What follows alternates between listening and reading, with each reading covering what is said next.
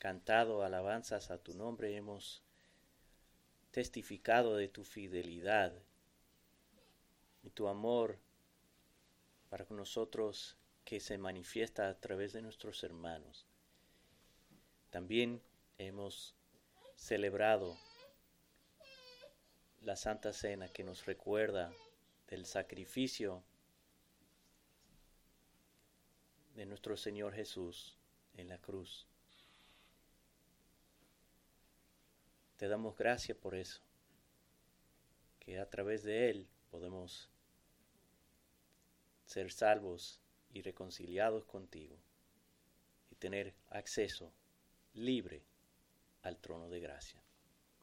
Ahora, sé con nosotros en este tiempo, al abrir tu palabra, háblanos a través de ella, utilízame a mí para edificar a tu iglesia. Pedimos todo en el nombre de Cristo. Amén. Hace un tiempo ahora, eh, varios, como tres meses yo creo, que no nos entramos en el libro de Gálatas. La última vez que estuvimos estudiando Gálatas, miramos los primeros cinco versículos del capítulo 6, hablando de cumplir la ley de Cristo.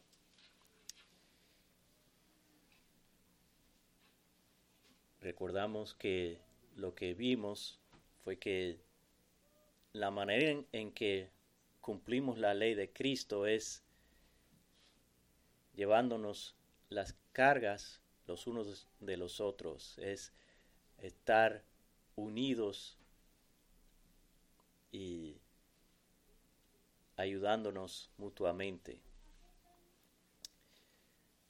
Esta, este eh, pasaje está dentro de una sección que comienza en el capítulo 5, versículo 16, y va hasta el capítulo 6, versículo 10. Y en esta sección, Pablo está dando un contraste entre la carne y el espíritu.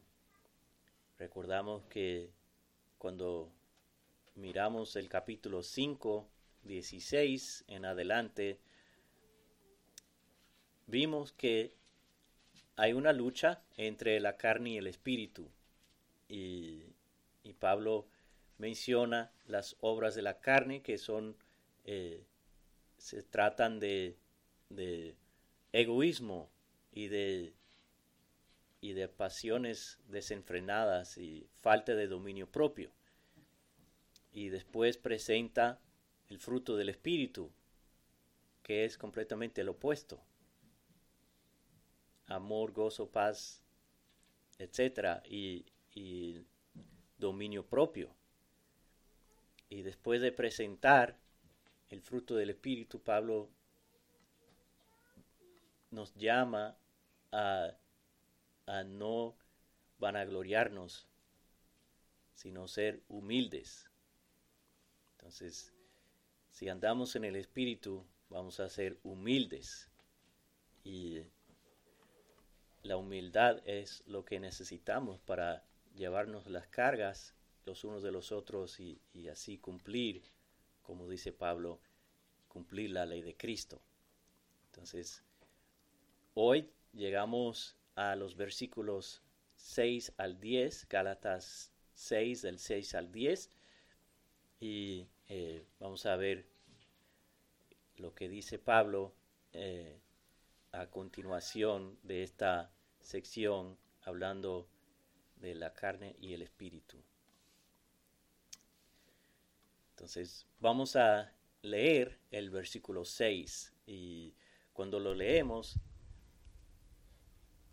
quizás pensamos, bueno, esto no tiene relación ni a los versículos anteriores ni a, ni a los que siguen, pero vamos a ver que sí, tiene relación. Gálatas 6:6. Y al que se le enseña la palabra, que comparta toda cosa buena con el que le enseña. Entonces, uno puede preguntar, Pablo, ¿por qué, ¿por qué mencionas eso? Y creo que esto ayuda a conectar la idea de, cumplir la ley de Cristo, de llevar las cargas los unos de los otros, con eh, el principio que se va a mencionar en el siguiente versículo de, sembrar y cegar. Entonces, eh, sabemos que eh, la, la norma bíblica es que los que predican el Evangelio, que vivan del Evangelio. Vamos a leer Primera de Corintios 9, del 7 al 14, y Primera de Timoteo 5, 16, 17 y 18.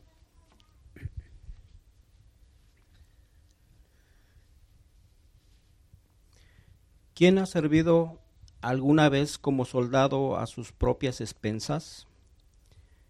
¿Quién planta una villa, una viña y no come de su fruto?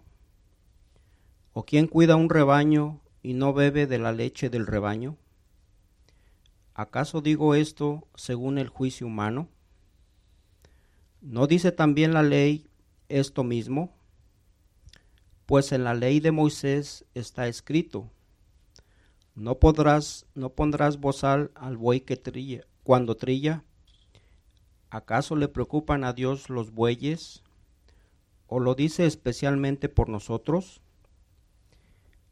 Si se escribió por nosotros, porque el que ara debe arar con esperanza, y el que trilla debe trillar con la esperanza de recibir de la cosecha. Si en vosotros sembramos lo espiritual, será demasiado que de vosotros cosechemos lo material? Si otros tienen este derecho sobre vosotros, ¿no lo tenemos aún más nosotros? Sin embargo, no hemos usado este derecho, sino que sufrimos todo para no causar estorbo al Evangelio de Cristo. ¿No sabéis que los que desempeñan los servicios sagrados comen de la comida del templo, y los que regularmente sirven al altar, del altar reciben su parte. Así también ordenó el Señor que los que proclaman el Evangelio vivan del Evangelio.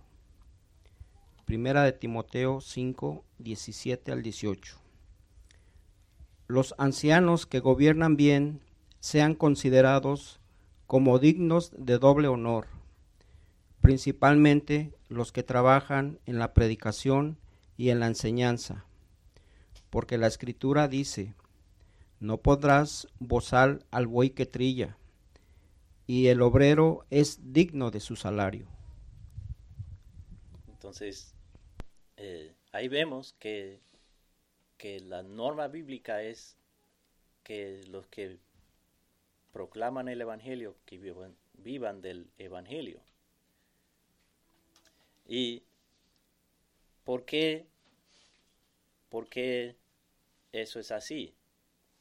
Bueno, si, si, si se hace así, entonces el pastor tiene tiempo para estudiar y preparar y, y ministrar a la iglesia sin tener su atención dividida, como habla Pablo en 2 de Timoteo 2 del 4 al 6.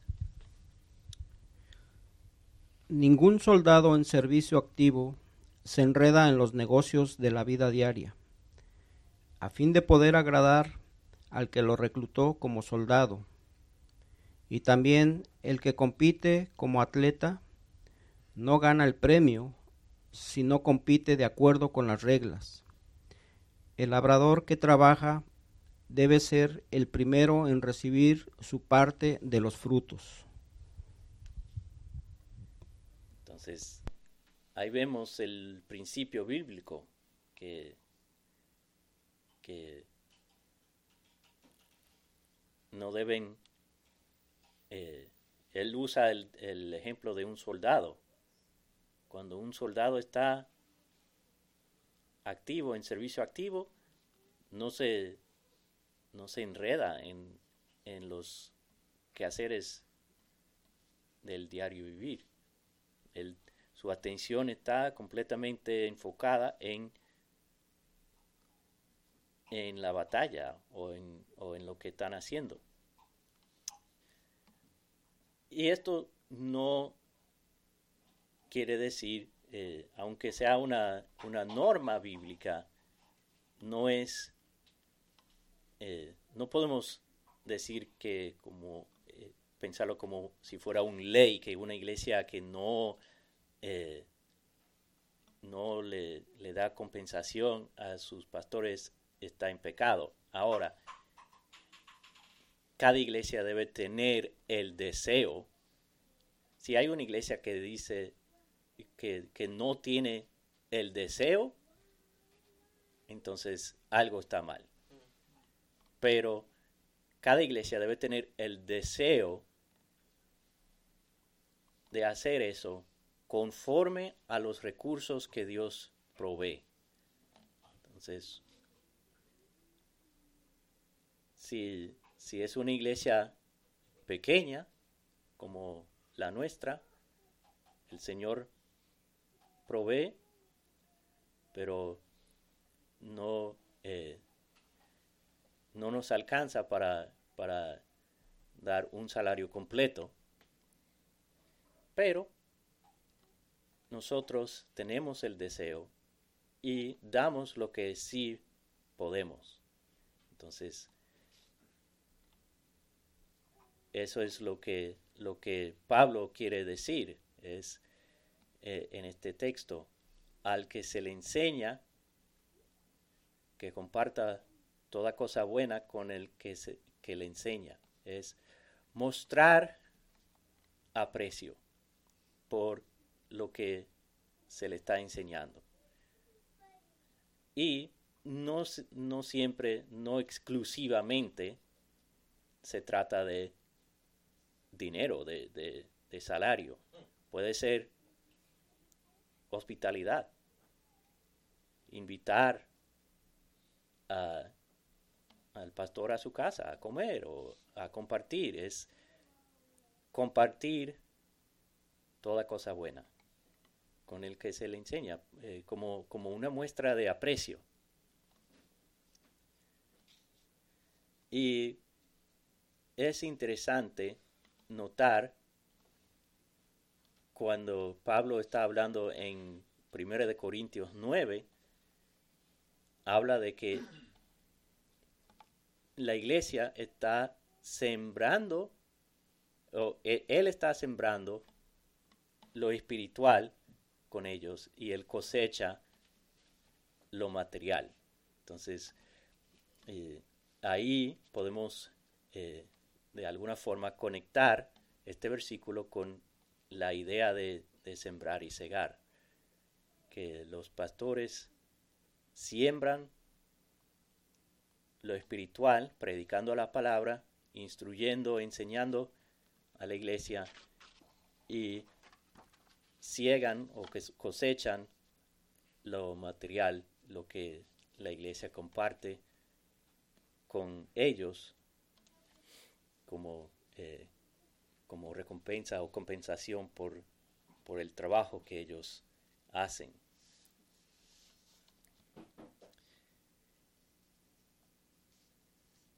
Y en los versículos 7 al 8, entonces Pablo habla de ese principio de sembrar y cegar. Y vamos a ver lo que, lo que dice. Gálatas 6 del 7 al 8. No os dejéis engañar. De Dios nadie se burla. Pues todo lo que el hombre siembre, eso también segará porque el que siembra para su propia carne, de la carne segará corrupción, pero el que siembra para el Espíritu, del Espíritu segará vida eterna. Entonces vemos que Pablo comienza ahí en el versículo 7 con una advertencia. Dice, no, no se engañen, Dios no puede ser burlado.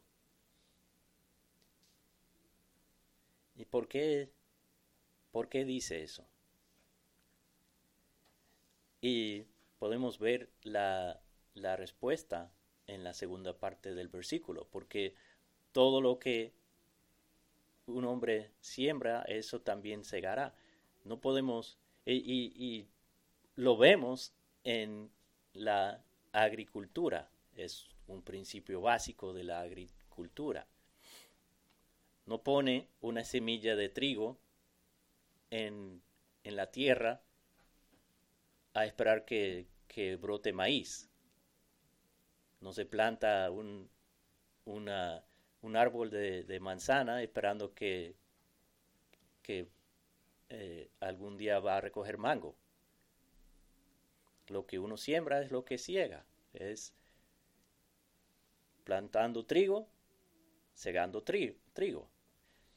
Y el mismo principio aplica en el mundo, eh, en, el, eh, en lo espiritual. Y eso es lo que Pablo dice en el versículo 8.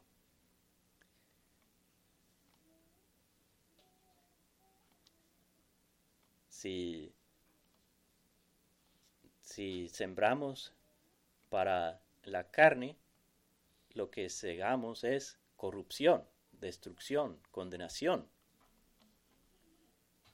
Pero si sembramos para el Espíritu, vamos a cegar la vida eterna. Y aplicando esto al contexto del libro, recordamos que Pablo está enfrentando a los judaizantes.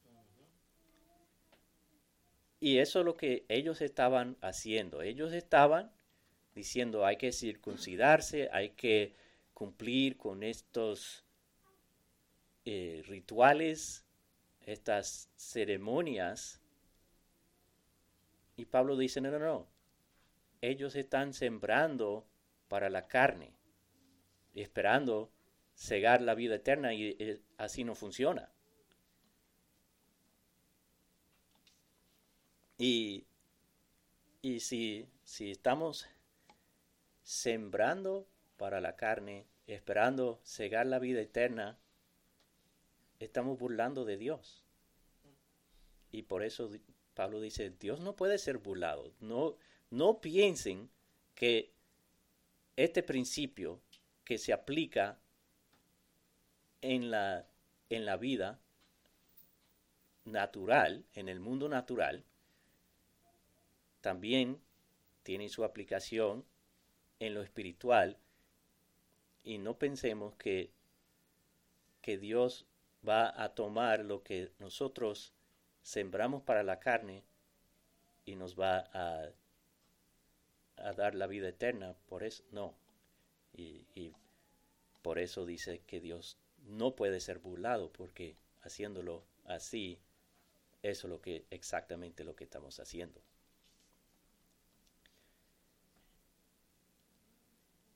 Luego en los versículos 9 al 10 nos da una exhortación a perseverar en hacer el bien. Vamos a leer los versículos 9 al 10. Y no nos cansemos de hacer el bien, pues a su tiempo, si no nos cansamos, segaremos. Así que entonces hagamos bien a todos, según tengamos oportunidad, y especialmente a los de la familia de la fe. Entonces, Pablo dice, si, si nosotros perseveramos, si no nos despañamos y, al, debido tiempo vamos a cegar, vamos a recibir el galardón, vamos a ver el fruto. Y eh, qué es lo que él quiere decir cuando habla de hacer el bien. Cuando dice, no nos cansemos de hacer el bien. Bueno, eh, creo que parte de lo que, lo que significa es, eh, en términos generales, está hablando de, de, las buenas obras, de que habla en Efesios 2.10, dice, somos hechura suya, creados para, para buenas obras que Dios preparó de antemano para que anduviéramos en ellos. Entonces, las buenas obras de obediencia a Dios, siguiendo a Cristo, que, que Dios ha preparado para nosotros, llevando a cabo eso, es eh, parte de lo que significa hacer el bien. Pero también incluye la idea de amar a nuestro prójimo como a nosotros mismos. Hacerle bien a alguien es tratarlo con dignidad y respeto, buscando su bien y teniendo buena voluntad y compasión de esa persona. Sea quien sea, eh, como, como dijo el Señor Jesús en el Sermón del Monte, dice, habéis escuchado, amad a, a, vuestros amigos y, y, odiar a, sus enemigos. Y dice, no, no, no, yo digo amar a sus enemigos.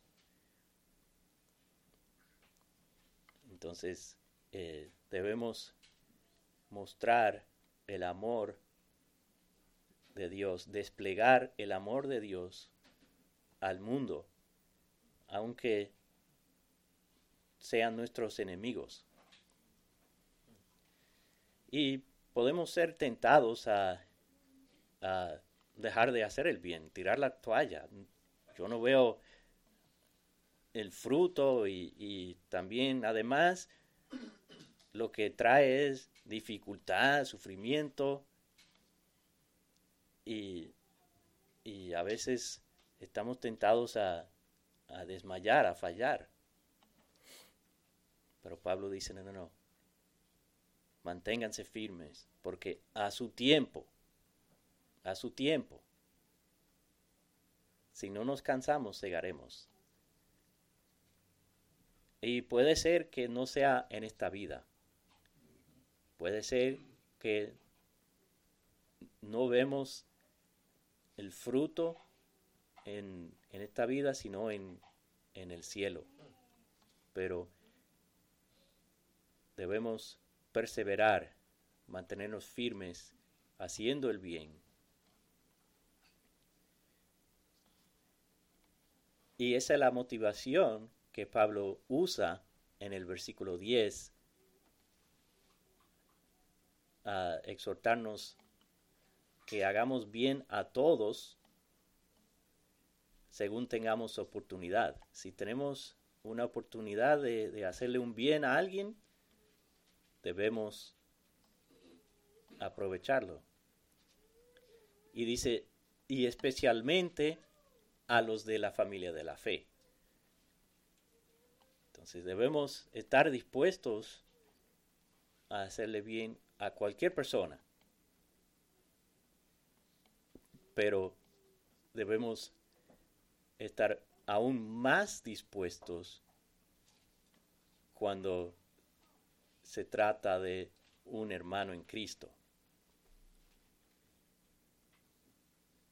Si, se lo hacemos con nuestro prójimo,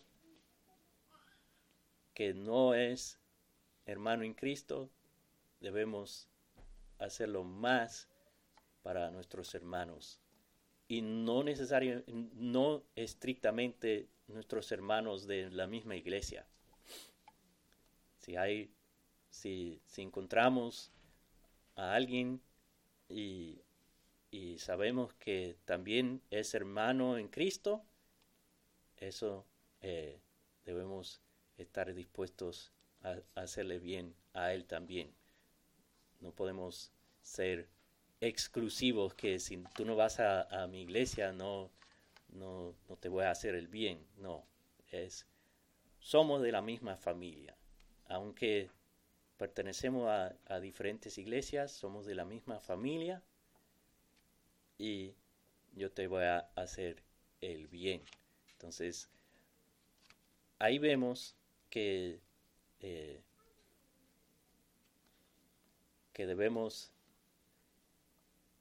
y, también es parte de, cumplir la ley de Cristo, es llevar las cargas los unos de los otros y hacerle bien a, a todos y más especialmente a los de la familia de la fe. Oremos. Señor, te damos gracias por tu palabra.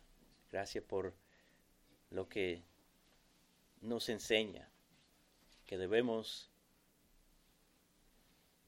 compartir toda cosa buena con los que nos enseñan, como